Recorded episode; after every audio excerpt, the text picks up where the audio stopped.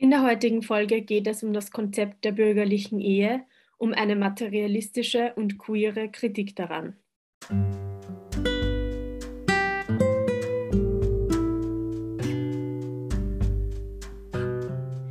Willkommen bei Veto. Wir sind Anna und Nina und wir diskutieren jede Woche ein Thema, das uns am Herzen liegt. Hallo Anna. Hallo Nina.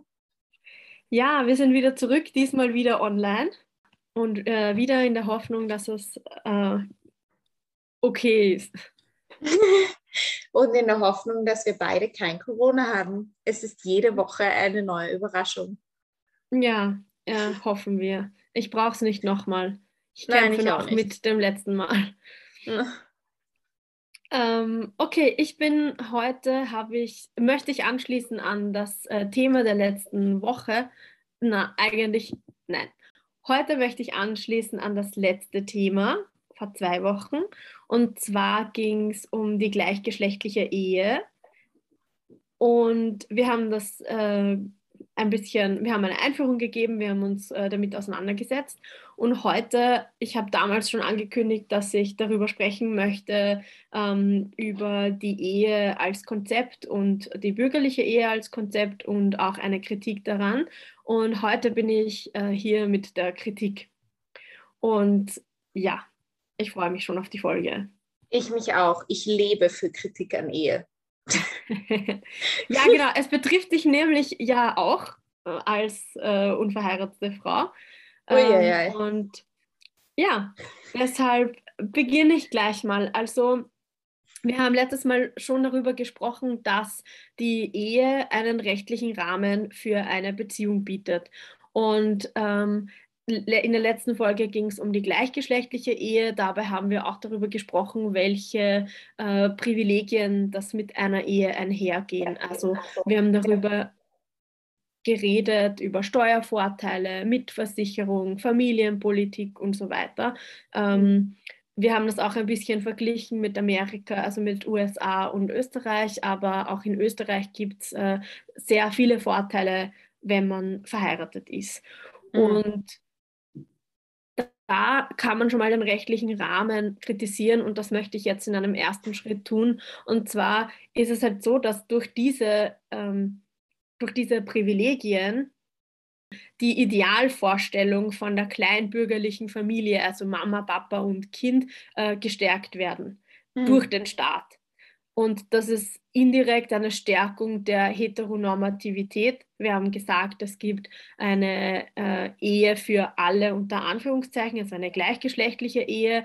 Dazu möchte ich äh, am Ende nochmal kommen, aber ich glaube, die Hauptidee äh, ist eigentlich die kleinbürgerliche Familie, Mama, Papa, Kind, äh, zu stärken und das ist die Idealvorstellung. Und das passiert durch den rechtlichen Rahmen, den der Staat vorgibt.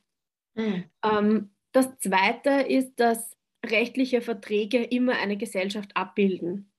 Deshalb gibt es eigentlich keinen Ehevertrag, der beide Geschlechter gerecht mit einbeziehen kann. Mhm. Und es ist zwar so, dass die Rechten, Rechte und Pflichten für beide gelten, aber in der Praxis ist es halt meistens so, dass die Frauen in einer Ehe schlechter darstellen, dastehen, vor allem weil sie halt oft ökonomisch abhängig sind ähm, und weil sie meistens, und da kennen wir, haben wir auch über die Statistik schon mal gesprochen, die kostenlose Care-Arbeit leisten. Ja. Und das Ganze betrifft ebenso das Scheidungsrecht eigentlich. Ja, kann ich da kurz einhaken? Ich kenne sehr viele Ehen, wo, also Hetero-Ehen, wo die Frau überhaupt nicht finanziell abhängig ist vom Mann. Also ich glaube, das wandelt sich jetzt schon. Aber ich kenne keine, wo sie nicht mehr Care-Arbeit leistet, unbezahlte Care-Arbeit leistet als er. Keine einzige. Mm, ich glaube, die finanzielle Abhängigkeit, die beginnt dann, wenn Kinder ins Spiel kommen. Mhm. Äh, und da wir gerade über die kleinbürgerliche Familie gesprochen haben, habe ich das irgendwie mitgedacht, aber wahrscheinlich nicht äh, sehr präzise formuliert. Also sobald Kinder in eine Ehe kommen, ist es, und das können wir uns auch statistisch, ja. statistisch anschauen, ähm, so, dass die Frauen Teilzeit arbeiten, dass äh, viele Frauen dafür zuständig sind, sich äh, um die Kinder zu kümmern. Und da, ja. beginnt schon eine ökonomische Abhängigkeit. Selbst wenn Frauen mehr verdienen, sobald sie in Mutterschutz gehen und dann Teilzeit arbeiten, äh, ist es so, dass sie später vor allem äh, in der Pension äh, armutsgefährdend sind, beziehungsweise dieses Risiko auf jeden Fall höher ist, als wenn sie unverheiratet bleiben würden. Ja, auf jeden Fall. Mm. Es ist aber so, dass es nicht nur eine rechtliche Privilegierung gibt durch den Staat, sondern auch eine moralische. Also der Staat legitimiert spezifische Formen von Partnerschaften. Ja. Und alle anderen werden dadurch, alle anderen Formen werden dadurch exkludiert. Ja. Ähm, das ändert sich auch sehr wenig durch die gleichgeschlechtliche Ehe. Dazu möchte ja. ich aber später noch mal kommen, weil jetzt äh, schauen wir uns noch ein paar andere Dinge an. Ähm, und zwar, es gibt eine große materialistische Kritik an der Ehe. Das bedeutet, dass äh, Ehe und Familie als Sicherung von Privateigentum und Macht fungieren. Mhm. Also dadurch auch ähm, eine Stärkung von bestehenden Klassenverhältnissen fördern. Könntest du also das finde ich sehr spannend und das ist zum Beispiel ein Aspekt, über den habe ich eigentlich noch nie nachgedacht vorher. Mhm. Ich meine, ich kann es mir ungefähr vorstellen, wie es dazu kommt, aber könntest du das nochmal genauer erklären? Ja, äh, und zwar die Ehe ist ja ein äh, rechtlicher Vertrag, aber auch ein finanzieller Vertrag, der mhm. die Weitergabe von Privateigentum regelt.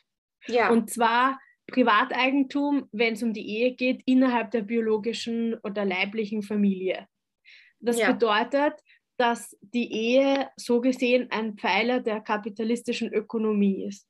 Weil mhm. das Kapital, du heiratest, du bist dann in einer Familie, du bekommst Kinder und du vererbst durch diese, durch diese Ehe legitimiert deinen Kindern nicht nur, äh, nicht nur sagen wir ein Haus, sondern du äh, vererbst auch Produktionsmittel, du vererbst ja. Aktien und Kapital. Und so bleibt diese, diese, die Produktionsmittel und, und dieses Kapital ähm, in einer Klasse.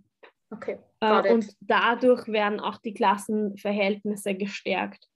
Ähm, mhm. Das betrifft natürlich ArbeiterInnen viel weniger, weil sie vererben weniger an Produktionsmittel und äh, meistens auch weniger an Kapital. Ähm, und deshalb möchte ich das auch ganz kurz anmerken. Ähm, diese Folge ist kein Shame an Personen, die äh, sich dazu entscheiden zu heiraten. Äh, Disclaimer, ich bin selbst verheiratet. ähm, aber es es gibt eben unterschiedliche Gründe und natürlich ist es so, dass es heute Familien gibt, die sich zusammensetzen und oder äh, Partnerschaften gibt, äh, in denen man sich zusammensetzt und sich überlegt und durchrechnet, ob es Sinn ergibt zu heiraten oder nicht. Ob's Was ich auch völlig legitim finde, das zu machen Absolut. in einem System, das äh, also in einem, vielleicht nicht in einem System, in einer Gesellschaft, die das von dir vor allem als Frau verlangt mhm. und die dir sonst wirklich viele Steine in den Weg legt. Also das ist, das verstehe ich sehr gut, diesen Gedankengang. Das ist ja von dir, glaube ich, auch eher weniger eine Kritik an Menschen, die den Wunsch haben, offiziell zu deklarieren, dass sie mit einer Person beabsichtigen, zumindest für immer zusammen zu sein oder äh, die öffentlich gern deklarieren wollen, wie wichtig diese Person ist in ihrem Leben oder all diese Sachen. Das ist ja nicht eine Kritik daran, das ist ja eher eine Kritik daran, was, was Ehe gesellschaftlich und politisch bedeutet, oder? Ja, absolut. Ja, und auch, ich finde es so überraschend, wie stark, dass der Staat da in unser Leben eingreift eigentlich ja. ähm, und wie da ganz bewusst Privilegien ausgeteilt werden. Ja. Und sich ein Staat überlegt, also wir haben ja letztes Mal über gleichgeschlechtliche Ehe gesprochen und da ist es auch so, wie überlegt sich ein Staat in diesem kapitalistischen System, äh, wie man diese, dieses Konzept der Ehe so vorantreiben kann, dass es bis heute immer noch funktioniert. Ja, weil das, was wir tun ja jetzt mit der ähm, gleichgeschlechtlichen Ehe und ich finde es toll, dass es die gleichgeschlechtliche Ehe gibt. Das soll bitte so bleiben. Aber was das ja eigentlich war, ist, dass man sagt, ich ähm, inkludiere mehr Menschen einfach in diesen Mechanismus. Und es war gleichzeitig, und es wäre schön gewesen, das als ersten Schritt zu machen, aber als zweiten Schritt sich auch zu überlegen, so, was an diesem Mechanismus ist vielleicht etwas, was nicht mehr zeitgemäß ist. Hm. Vielleicht, ich wollte eigentlich als ganz letzten Punkt über die queere Kritik an der Ehe sprechen, aber weil wir das jetzt schon zweimal angerissen haben, sprechen wir einfach jetzt darüber. Ja, natürlich, ich stimme dir zu. Also die Öffnung der Ehe ähm, suggeriert zwar eine Gerechtigkeit für alle, aber es bedeutet nur eine Gleichberechtigung für wenige Menschen. Ähm, das möchte ich auch gleich erklären, wieso. Es ist so, dass die Öffnung der Ehe, also die gleichgeschlechtliche Ehe, eigentlich nur mehr neue Exklusionen schafft, weil es gibt ein, Bleibe, ein Bleiberecht. Das bedeutet, dass zum Beispiel Paare, und da ist es ganz unerheblich, ob man äh, gleichgeschlechtlich oder heterosexuell heiraten möchte, ähm, es gibt, wenn beide in Österreich zum Beispiel kein Bleiberecht haben, ist eine Heirat unmöglich.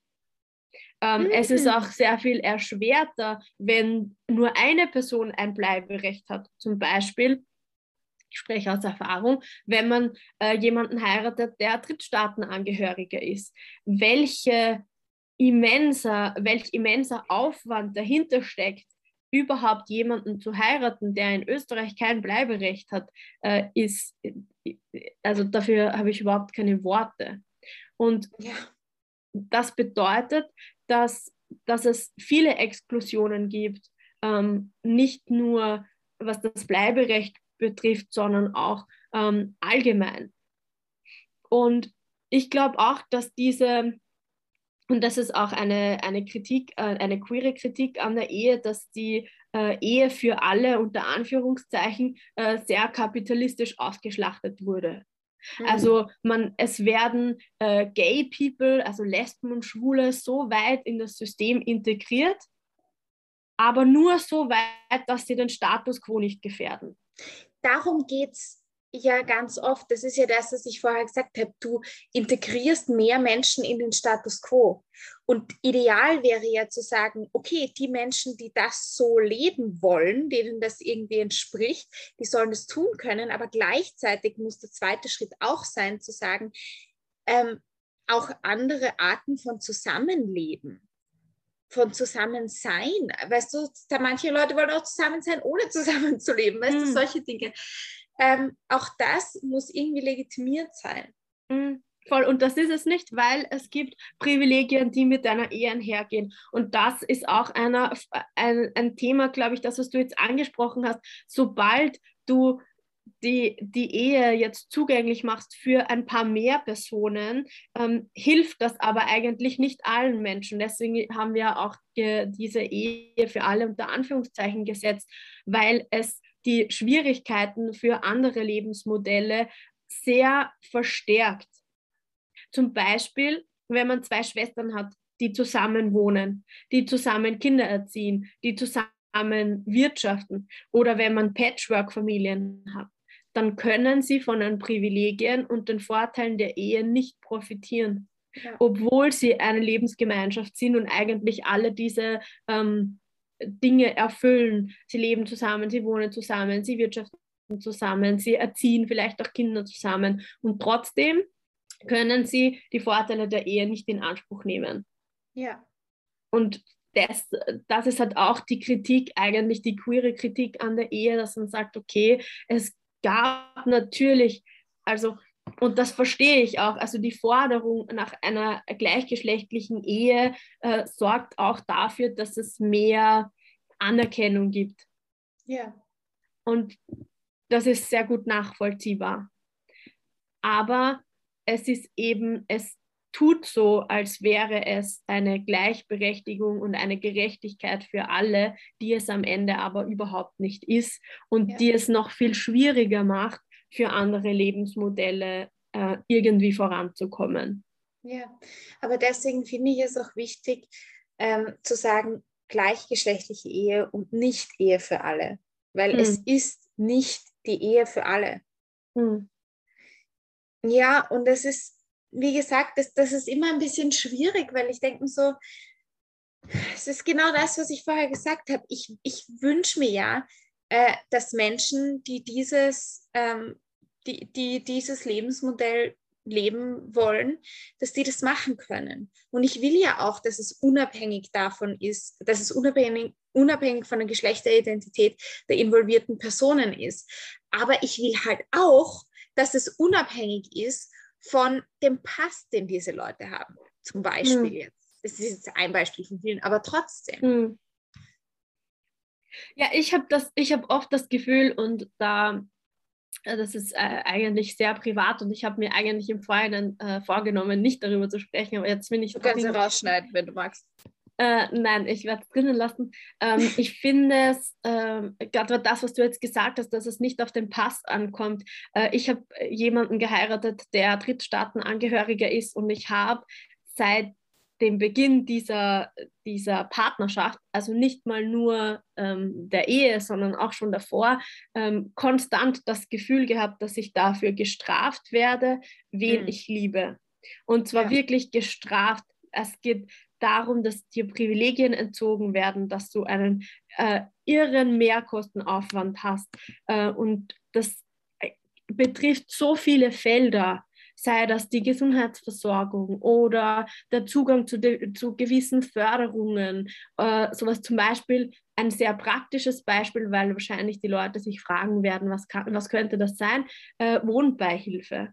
Ich wollte mhm. Wohnbeihilfe beantragen und er zählt einfach nicht. What the fuck? Weil er kein österreichischer Staatsbürger ist und es ist einfach unsichtbar. Also er kommt in der Rechnung nicht vor. Das ist doch lächerlich. Und das sind, ja, also wirklich, es waren äh, viele solche Dinge. Oder als wir heiraten wollten und ich war wirklich, äh, das sieht man, glaube ich, jetzt auch in der, äh, an der Kritik, ich bin äh, keine Verfechterin der Ehe. Ähm, meine Eltern waren nie verheiratet und ich bin eher so aufgewachsen, dass Ehe so ein veraltetes Modell ist, das wir heute nicht mehr brauchen. Ähm, mhm. Aber in unserem Fall war eine Ehe notwendig. Und da ist es zum Beispiel auch so, dass ähm, wir am Standesamt wirklich Schwierigkeiten haben, überhaupt die Erlaubnis zu bekommen, zu heiraten. Und da gibt es wirklich ganz große Hürden. Ähm, und da und deshalb ist es für mich heute auch ein sehr emotionales Thema, weil es regt mich auch auf, dass der Staat aussuchen kann, welche Menschen diese Privilegien bekommen ja. und welche nicht. Und ja. alle anderen bleiben einfach gefährdet und marginalisiert und darüber wird nicht gesprochen. Und das ist, glaube ich, auch ein Thema, das viele gar nicht wissen. Voll.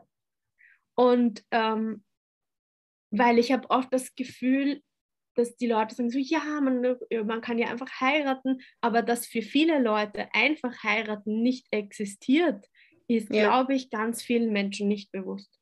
Ja. Ja, und es sind ja, das betrifft ja auch viele Leute. Ich meine, allein in Wien hat ein Drittel der Menschen, die hier wohnen, nicht die österreichische, die, nicht die österreichische Staatsbürgerschaft. Das ja, heißt, das betrifft ja total viele Leute. Und mhm. dann wird halt so getan, als wäre das kein, kein Problem. Ja, ich glaube, dass es für unseren Staat äh, wirklich nicht als Problem gesehen wird, weil ich glaube, das Interesse unseres Staates nicht unbedingt bei den Personen liegt. Also ich habe das Gefühl, dass da, das Interesse des Staates einfach nicht da ist. Und da glaube ich halt auch, dass es um ganz viel um Legitimation geht, dass ähm, gewisse ähm, Partnerinnenschaften legitimiert werden, gewünscht werden und äh, andere eben nicht. Und ähm, ja. Äh, auf der einen Seite möchte man natürlich, dass das so viele Leute tun können, wie wollen. Auf der anderen Seite ähm, ist es natürlich wünschenswert, grundsätzlich da ein Partnerschaften, als ein Partnerinnenschaftensystem zu haben, äh, das einfach weniger exkludierend ist. Mhm. Ja.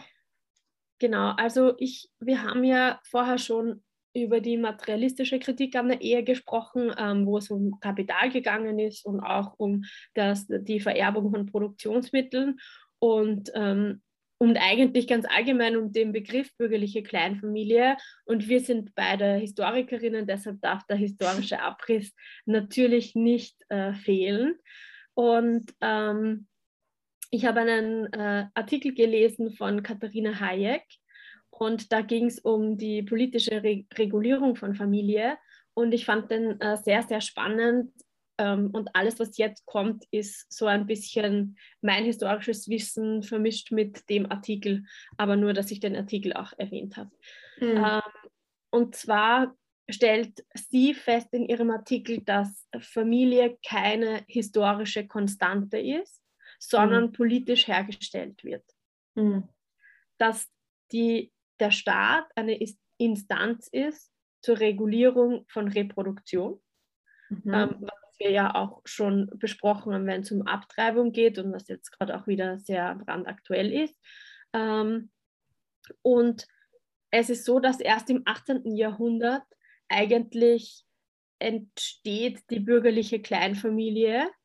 Und zwar ist das ganz stark verbunden mit der Entstehung von kapitalistischen Produktionsweisen mhm. und dem Privateigentum. Also wir haben, es kommt im 18. Jahrhundert mit der Industrialisierung zur Trennung von Produktion und Reproduktion. Ähm, und es ist auch so, dass es davor, vielleicht schauen wir uns kurz an, wie es davor war. In der Feudalgesellschaft davor gibt es meistens etwas wie eine Familienwirtschaft. Das mhm. bedeutet, mhm. wir, haben, äh, wir haben, wer mitarbeitet, gehört einfach dazu, wohnt mit dem Haus, man lebt zusammen, man arbeitet zusammen und da gab es auch keine Trennung von der Erwerbs- und Hausarbeit, weil das natürlich alles zusammen war. Also mhm. man arbeitet im Haus und diese Arbeit ist Erwerbsarbeit. Und diese, äh, diese Arbeitsteilung nach Geschlechtern gibt es demnach auch noch nicht. Ähm, die Kinder sind sehr früh zur Erwerbsarbeit mitgenommen worden und dann mit der Industrialisierung ähm, passieren auf einmal ein paar Dinge, also nicht auf einmal, weil die Industrialisierung ist ein langer Prozess, das wissen wir, aber ja. äh, es kommt halt dazu, dass, dass zuerst der Wohnraum getrennt wird vom Arbeitsplatz. Das ist noch mhm. relativ äh, logisch äh, nachzuvollziehen. Ja. Und, und dann, wir wissen schon vorher, vorher gibt es auch diese äh, Männlichkeit ist gleich öffentlich, Weiblichkeit ist gleich emotional, privat. entpolitisiert privat. Und mhm. dadurch, dass jetzt diese Trennung von Wohnungsraum und Arbeitsplatz kommt, ähm, wird, werden die Frauen halt total in den Privatbereich verdrängt. Mhm. Und dann gibt es auch diese Entdeckung der Kindheit, kennen wir beide als Pädagoginnen natürlich auch. Und zwar mit dieser Entdeckung der Kindheit führt es halt auch, das kommt dann dazu, dass man sagt, die Frau ist nicht nur äh, privat zu Hause, sondern äh, kümmert sich auch um die Kinder, ist auch für die ganze emotionale Arbeit zuständig und dann kommt es zu einer Vergeschlechtlichung von Erwerbs- und Hausarbeit. Die Familie wird immer kleiner, weil der Wohnraum immer kleiner wird und ähm, da schrumpft die Familie dann von dem, was eigentlich vorher mal ein sehr loser und großer Begriff war, wer alles zusammenwohnt, wird da eine Familie immer kleiner und ähm, da kommen wir auch mehr zu diesem leiblichen Familienbild ähm, Mutter, Vater, Kind.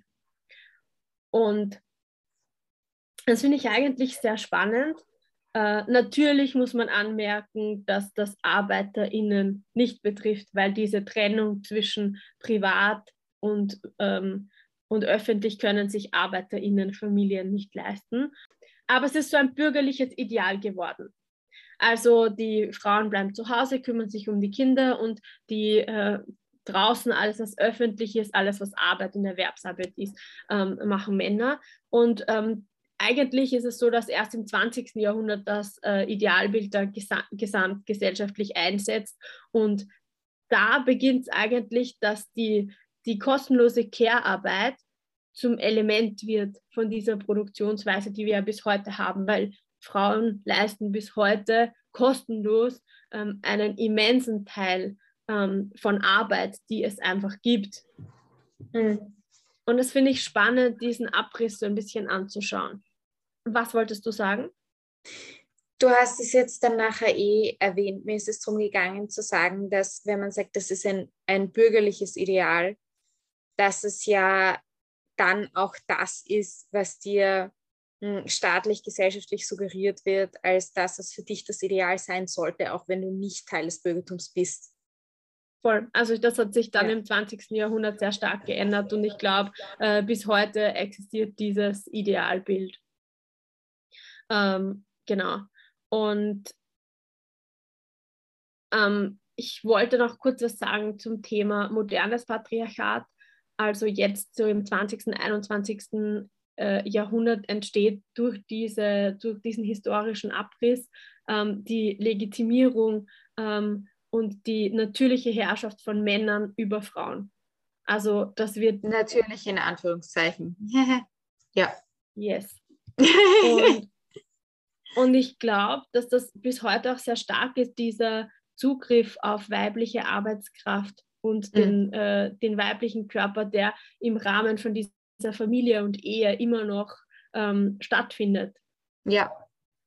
Und da werden bis heute eigentlich äh, im Rahmen von Ehe und Familie und wenn wir uns das anschauen, wenn wir uns zum Beispiel das Familienidealbild äh, der ÖVP anschauen, das ja ein Papa, Mama, Kind-Idealbild ist, die Frau, die zu Hause bleibt und nicht arbeitet, was natürlich gar nicht notwendig ist, kann man sich ja leisten. Äh, und da kommt halt auch zu dieser Verteilung äh, von ähm, von Zuständigkeiten, die sehr stark an das Geschlecht festgeschrieben sind. Mhm.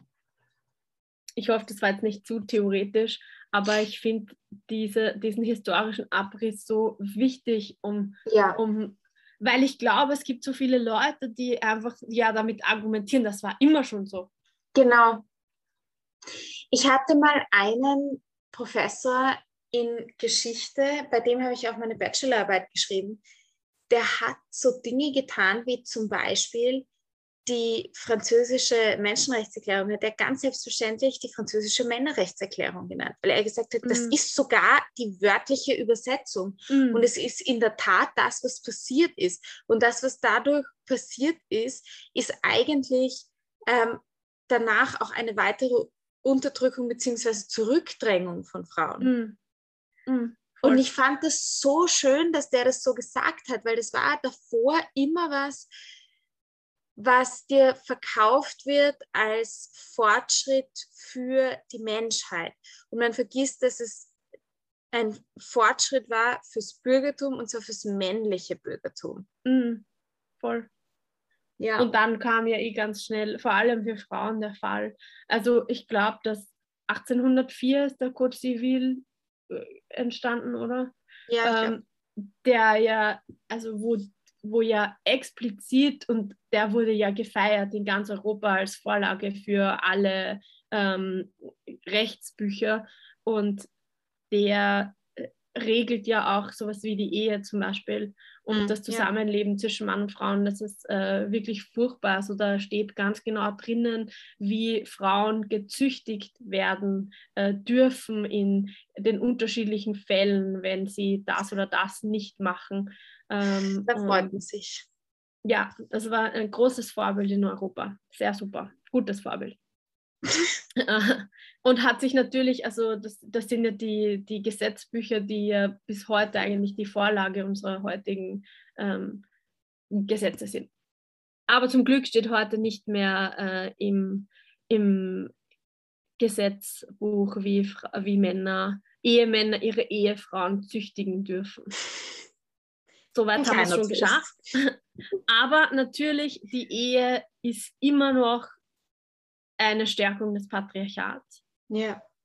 Ähm, aufgrund dieser Arbeitsteilung, die wir jetzt äh, benannt haben, aufgrund auch des Denkens, dass der Ehemann dominanter ist, dass es dieser, es gibt immer noch dieses Denken von der Ehemann, der entscheidet. Ähm, Natürlich, sonst gäbe es ja nicht so Ausdrücke wie wer hat bei euch die Hosen an? Genau. Oder so Fragen an gleichgeschlechtliche Paare, wer ist der Mann in der Beziehung, wer ist mm. die Frau? Ja. Voll. Ja. Also diese vergeschlechtlichten Identitäten sind, halten sich immer noch aufrecht.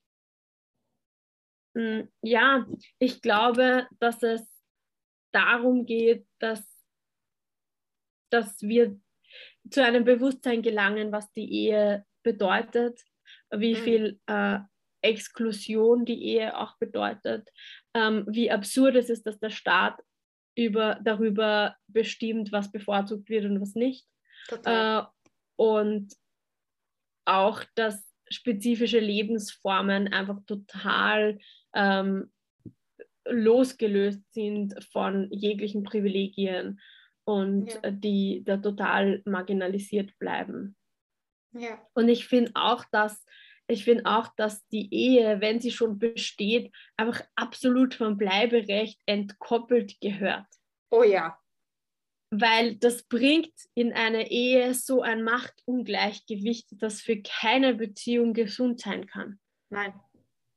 Nein. Und ich möchte aber auch anmerken, es gehört insofern entkoppelt, dass das Bleiberecht für Drittstaatenangehörige einfach erleichtert werden sollte, ja, beziehungsweise absolut. auch die Einbürgerung erleichtert werden sollte.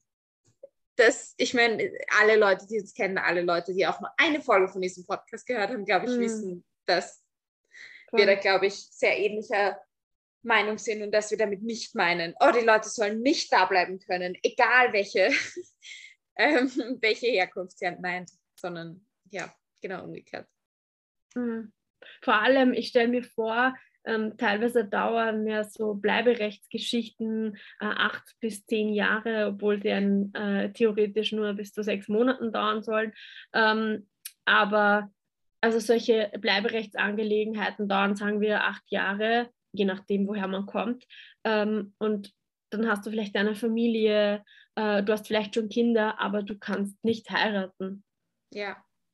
Ähm, ist eigentlich ja. verrückt. Nein, das ist ein Wahnsinn. Da stimme ich dir zu 100 mhm. Prozent zu. Ja. Ähm, ja, also natürlich ähm, verstehe ich auch, ich habe auch das Gefühl, es gibt eine Romantisierung der Ehe oder so zu dieser romantische ja. Vorstellung. Und ich glaube, ich habe mir auch die Zahlen angeschaut, dass jetzt, also die ähm, Eheschließungen haben eine Zeit lang sehr abgenommen, aber glaube ich, seit 2018, 2019 geht das wieder ziemlich stark bergauf. Corona war jetzt ein bisschen ein Einbruch, aber ich glaube, die Tendenz ist eher wieder zu äh, sehr viel Eheschließungen. Voll, aber das ist während Corona auch verständlich, ehrlich gesagt, weil damit so viel verbunden ist, so Dinge wie medizinische Entscheidungen mhm. zu treffen äh, für die Partnerin, für den Partner, ähm, so Sachen wie die Partnerin und Partner überhaupt sehen zu dürfen. Ja, das voll. verstehe ich sehr gut, dass das genau jetzt kommt. Mhm. Ja, voll. Na, ich verstehe es auch. Ich glaube, der Trend äh, kommt schon ein bisschen länger. Ich, ich schaue gerade, ich habe nämlich zufällig die Statistik gespeichert auf meinem Computer äh, zum ja. Thema ähm, Ehe und so. Weil ich ja, aber während du das suchst, kann ich noch eine Anmerkung reinstreuen. Und zwar das mit der Romantisierung, das kann ich absolut bestätigen. Ich kenne keine Person, vielleicht bist du die Person, vielleicht kenne ich dann eine Person, ähm, keine Person, die, ähm, bevor sie geheiratet hat, den Ehevertrag, das Eherecht, die Dinge, die sich dadurch jetzt ändern, halt erst all diese Dinge durchgelesen hat, sich darüber informiert hat. Das ist einfach nur ein, aber ich bin verliebt. Mhm. Und ich denke mir halt so, du unterschreibst da einen legalen Vertrag. Ich mhm. weiß nicht, ob das genug Motivation ist, aber okay. ja, ich glaube halt wirklich, dass ähm, dadurch, dass, glaube ich, den meisten Menschen bewusst ist, dass, es, äh, ähm, dass eine Ehe mit so vielen Vorteilen einhergeht, ja. ähm, denken viele nicht so darüber nach. Ich glaube, Leute, die eher darüber nachdenken, sind Leute, die, ähm, die mehr Kapital oder Produktionsmittel besitzen, ähm, die sie im Falle einer Scheidung verlieren könnten. Das würde ich mir jetzt nicht trauen, sozusagen. Also was es da schon für, für reiche Scheidungen und sonst was alles gegeben hat. Ich glaube, das ist ein grundsätzliches menschliches Problem, dass wir das dermaßen mhm. romantisieren. Mhm. Ja, wahrscheinlich dass, hast du recht. Ja, dass die Leute sich dann da halt, weißt du, und ich habe nichts dagegen, wenn jemand informiert ist und dann sagt, das sind die Konditionen, unter denen wir diese Beziehung haben wollen. Hm. Aber mein Eindruck ist eben, dass die aller, allermeisten Menschen völlig uninformiert eben aufgrund von Gefühlen sich dazu entscheiden, jetzt diesen Schritt zu tun. Und das sind halt dann so Sachen, wo ich mir denke, ich meine, jetzt gerade vorher habe ich von zum Beispiel Entscheidungen im Falle einer Krankheit über Partnerin, Partner, sonst was ähm, gesprochen. Aber es kann ja auch sein, dass ich genau will, dass die Person das nicht macht. Mhm. Aber ich will ja mit der Person verheiratet sein, weißt du halt, und, und mit der permanent zusammenleben und alles mögliche. Das, das, das sind halt alles diese Dinge, wo ich mir denke, so, das, da muss man sich doch zumindest vorher darüber informieren. Aber es scheint wirklich so romantisiert zu sein und vor allem für Frauen, glaube ich, ist das so ein Druck drauf, dass man irgendwie was verfehlt hat, wenn man sein ganzes Leben lang nicht verheiratet ist. Dass da diese Entscheidungen ganz, ganz schnell fallen ich glaube, statistisch gesehen ist es so, dass die meisten, äh, die meisten Ehen geschlossen werden, nachdem es Kinder gibt oder nachdem eine Schwangerschaft besteht. Das habe ich ja, jetzt irgendwo ich gelesen in den letzten paar Jahren. Natürlich, weil ähm, das, und das ist verrückt, das mussten meine Eltern zum Beispiel regeln, die ja nie verheiratet waren. Ähm, wenn die Mutter zum Beispiel stirbt, dann bekommt nicht automatisch der Vater das Sorgerecht, wenn die zwei nicht verheiratet sind. Ähm, ja. Also das mussten meine Eltern damals regeln, dass wir nicht zu meinen Großeltern kommen, sondern dass wir eh bei meinem Vater bleiben dürften, falls das mit meiner Mutter passiert. Ähm, ja. Im Falle einer Ehe das, steht das überhaupt nicht zur Debatte. Ja. Mhm. Ähm, ich habe es jetzt übrigens gefunden, ganz kurz bevor wir mhm. ähm, die Folge dann, glaube ich, schließen. Und zwar äh, 2015 ähm, wurden 44.500 Ehen geschlossen, 2019, also vor Corona, 46.000, also im Jahr äh, 2.000 Ehen mehr in Österreich. Okay. Ist gar nicht zu wenig. Ähm, ja. Also ich glaube, die Tendenz ist jetzt auch wieder steigend, äh, seitdem man wieder äh, feiern darf, ein bisschen. Ähm, ja, also das war meine Kritik und das war mir wichtig, nachdem wir ja letzte Woche über die gleichgeschlechtliche Ehe gesprochen haben. Und ähm, ja, ich hoffe, es war nicht zu theoretisch und trotzdem spannend. Nein, es war total informativ. Danke dir für die wunderbare Recherche. Also da waren wirklich, da waren ein paar Sachen dabei, über die ich so vorher noch nie nachgedacht habe. Natürlich sind auch ein paar Sachen dabei, wo ich mir denke, ja, voll. Aber ja, also danke dir. Ja, danke Anna. Bis zum nächsten Mal. Bis zum nächsten Mal. Baba.